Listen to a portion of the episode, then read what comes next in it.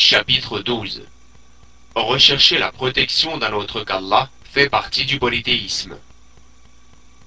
Allah le Très-Haut dit Or, il y avait parmi les humains des mâles qui cherchaient protection auprès des mâles parmi les djinns, mais cela ne fit qu'accroître leur détresse. Verset 6 de la sourate Les djinns. Kaoula bin Hakim, qu'Allah a dit J'ai entendu le prophète, sallallahu alayhi wa sallam, dire Quiconque fait une halte à un endroit et dit Je cherche protection auprès des paroles parfaites d'Allah contre le mal qu'il a créé, aucun mal ne le touchera jusqu'à ce qu'il quitte cet endroit. Rapporté par Muslim dans le livre du rappel et de l'invocation. Les points à retenir Premier point, l'explication du verset de la sourate les djinns.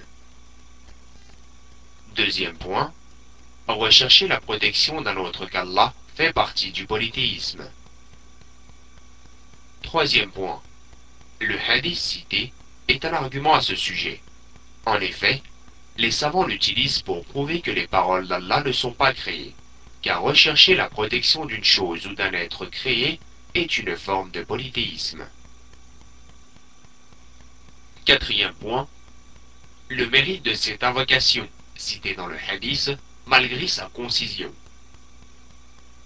Cinquième point, le fait qu'une chose entraîne un bienfait matériel, comme la protection d'un mal ou l'attirance d'un bien, ne prouve pas qu'elle ne fait pas partie des actes polythéistes. Commentaire. Sur le titre, Rechercher la protection d'un autre qu'Allah fait partie du polythéisme.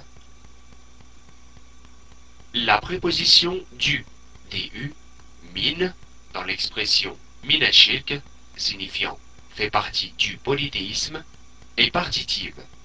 Et le polythéisme désigné ici est le polythéisme majeur, car l'article est lié au terme polythéisme, renvoie à ce qui a été précité, à savoir que rechercher la protection d'un autre qu'Allah est une forme de polythéisme majeur. Le terme isti'ada signifie demande de protection. D'ailleurs, les verbes commençant par isti ont souvent un sens de demande. El-Ayyad désigne la demande de préservation contre le mal. Or, la demande est un type d'orientation et d'invocation, car il y a un être à qui on formule une demande. Si cet être est de degré plus élevé que l'être qui formule la demande, alors l'acte se nomme invocation. La réalité de l'isti'ada est donc la demande de protection, qui est en fait l'invocation comprenant cette demande. Or, il s'agit d'une invocation. C'est en fait une adoration. Et l'adoration ne doit être vouée qu'à Allah Azzawajal par consensus et selon les preuves textuelles, comme la parole d'Allah. Les mosquées sont consacrées à Allah, N'invoquez donc personne avec Allah. Verset 18 de la Sourate djinns. Et sa parole, et ton Seigneur a décrété n'adorer que lui. Sourate les bestiaux, verset 151. Nous pouvons même affirmer que toute preuve indiquant l'unicité d'Allah dans l'invocation ou l'adoration est une preuve concernant la demande de protection en particulier. L'isti'ada valable est celle adressée à Allah et celle qui regroupe l'acte apparent de demande de protection, c'est-à-dire la demande d'être préservé ou sauvé d'un mal, et l'acte caché qui consiste en l'orientation du cœur, sa quiétude, sa nécessité et son besoin vis-à-vis de celui à qui la demande est formulée. Il consiste aussi au fait de s'accrocher et à s'en remettre à lui pour obtenir le salut. Par consensus, cette isti'ada n'est valable que pour Allah Azzawajal.